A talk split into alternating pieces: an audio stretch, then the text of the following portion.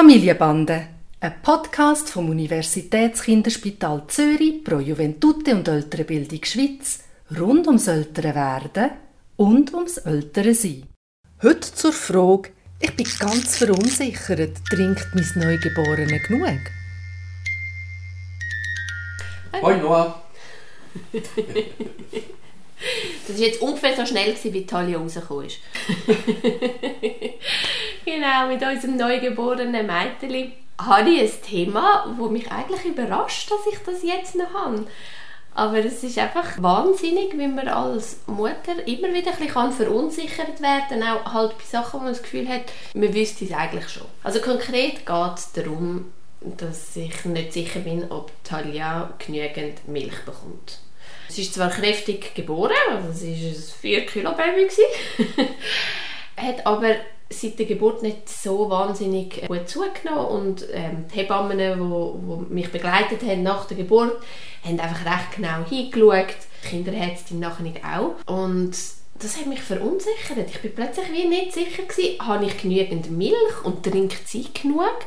Und dann habe ich sogar mal abgepumpt, weil wir einfach mal schauen wollten, geht das mit dem Shoppen gehen. Und dort äh, sind es jetzt auch nicht Unmengen Milch gewesen, so wie ich das irgendwie vom Tani her kenne. Und es ist einfach so eine Unsicherheit da, ob das Kind genug bekommt oder nicht. Das ist, irgendwie macht das Stillen nicht so entspannt. Wie weiß ich, ob es okay ist oder ob ich irgendetwas machen muss? Also, ich als Kinderarzt habe eigentlich zwei Kriterien. Und ich habe natürlich den Vorteil, dass ich nicht jedes Mal nach dem Stillen ein Kind sehe. Ähm, ich mag mich übrigens erinnern, dass man früher hat man vor jeder Mahlzeit, nach jeder Mahlzeit gewogen und man hat äh, die Mütter sehr bedrängt mit dem, dass übermäßige Messen, Wege ganz äh, zu einer Verunsicherung geführt hat. Und wir haben äh, bei gesunden Kindern tun wir in der Regel einmal pro Woche Wege messen. Ich rede jetzt nicht von den ersten Tagen, aber sobald sich so mal, ich würde sagen, mit einem Monat ein bisschen eingespielt hat, dann probieren wir nicht allzu häufig zu messen. Jetzt gibt es, wie gesagt, zwei Kriterien für mich als Kinderarzt. Das eine und wahrscheinlich das Wichtigste, das ist die sogenannte Perzentilenkurve, die Prozentrangkurve.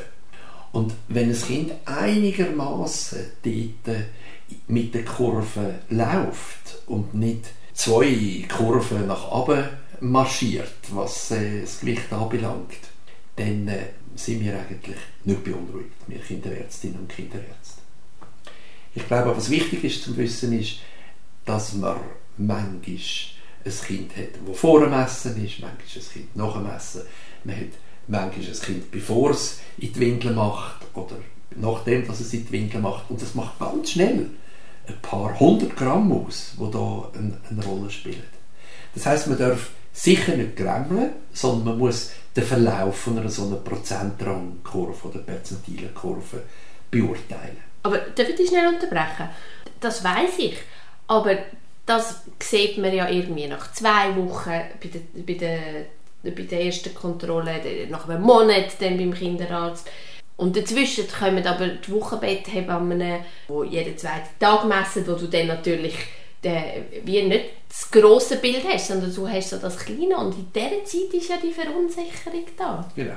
Und das ist eigentlich der zweite Aspekt, finde ich. Der zweite Aspekt ist, dass man das Kind sehr genau anschauen soll. Also ein Kind, das zufrieden ist, das aktiv ist, das gut trinkt an der Brust, das sind klinische Zeichen, dass es einem Kind gut geht. Und ein Kind, wo ich weiß jetzt auch nicht, ähm, total erschöpft ist und äh, sagen wir schwitzt oder äh, verschiedene andere Aspekte hat, wo äh, ständig einschläft an der Brust, aber zwischen ihnen nicht aktiv ist, sondern quasi nur die Zeiten überschläft, dann glaube ich, dann muss man eher mal zu der Kinderärztin oder zum Kinderarzt gehen und sagen, ist da alles in der Ordnung. Aber ich finde das auch schwierig äh, festzustellen als Mutter. Ich meine, ein Neugeborenes schlaft ja eher mehr oder weniger die ganze Zeit. Ja, das darf sie auch, aber zwischen ihnen ist es dann, wenn es ähm, in dem Moment, wo es wach ist, siehst du schon Unterschied, oder?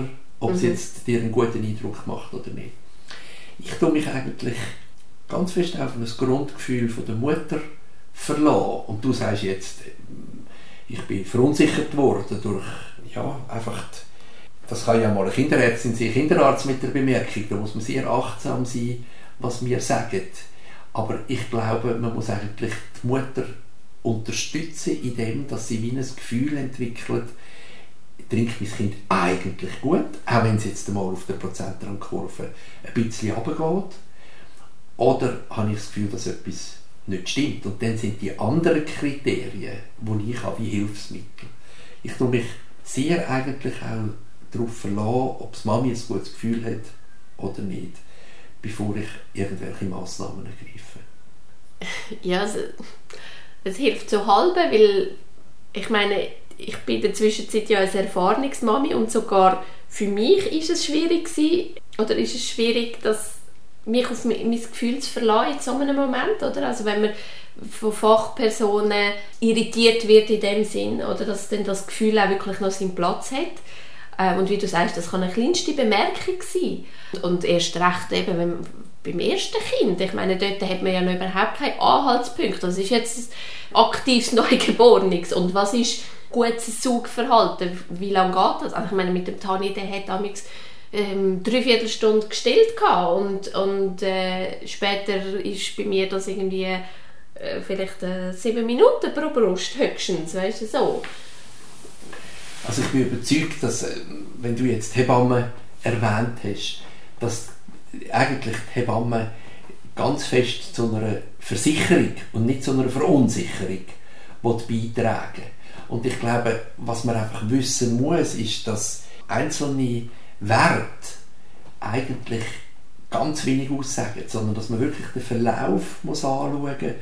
Und damit kann man nicht einzelne Punkte anschauen, aber das, da kann ich ganz viele Hebammen, die das genauso richtig machen, wie ich ganz viele Kinderärztinnen und Kinderärzte oder auch Stillberaterinnen, da sind ja ganz viele Leute um in dieser Zeit, wo man sich allenfalls beraten kann, wenn man sich verunsichert fühlt. Und ich glaube, die große Gefahr ist einfach, dass man sich von Einzelmomenten leiten lässt. Ich gebe dir noch ein anderes Beispiel. Du hast auch nicht jeden Tag zu jeder Mahlzeit den gleichen Appetit. Und dann kann es gut sein, dass man mal ein, zwei Mahlzeiten, auch wenn man nicht krank ist, einfach nicht so Appetit hat und dann weniger zu sich nimmt. Eines der wichtigen Kriterien, die ich sicher auch noch erwähnen wollte als Kinderarzt, ist die Ausscheidung. Also dann, wenn das Kind gut, gut bisselt, mehrmals pro Tag, dann ist man sicher auch von einer guten Seite her. Mhm. Ja, also ich glaube, das ist wie das Wichtigste, wo ich mich daran festhalten kann, so ein bisschen einen, Schritt versuchen zurückzumachen und, und so ein das grössere Bild zu sehen, weil ich merke, wie die große Gefahr ist wirklich so genau hinzuschauen bei jedem Stillen, bei jedem Pieps, bei jedem, äh, ich weiß auch nicht, es ist wieder eingeschlafen, es ist wieder aufgewacht, so, dass man, dass man ein bisschen äh, von dem Kleinlichen versucht wegzukommen und ähm, dort so ein bisschen das Vertrauen zu finden, wenn man, wenn man das ganze Bild anschaut. Ich, wirklich, ganz ehrlich, es ist mega schwierig, wenn man dort drinnen ist, das zu machen. Aber ich glaube, das ist wie das Einzige, was helfen kann. Und nochmal, also du hast jetzt mehrere Kinder, aber das Verrückte ist, ist ja, dass jedes Kind anders ist. Also du kannst nicht unbedingt von der Erfahrung von einem von deinen Kind auf ein anderes von deinen Kind schliessen sondern jedes Kind ist anders. Und es kann sein, dass ein Kind weniger trinkt, aber mehr zunimmt oder umgekehrt.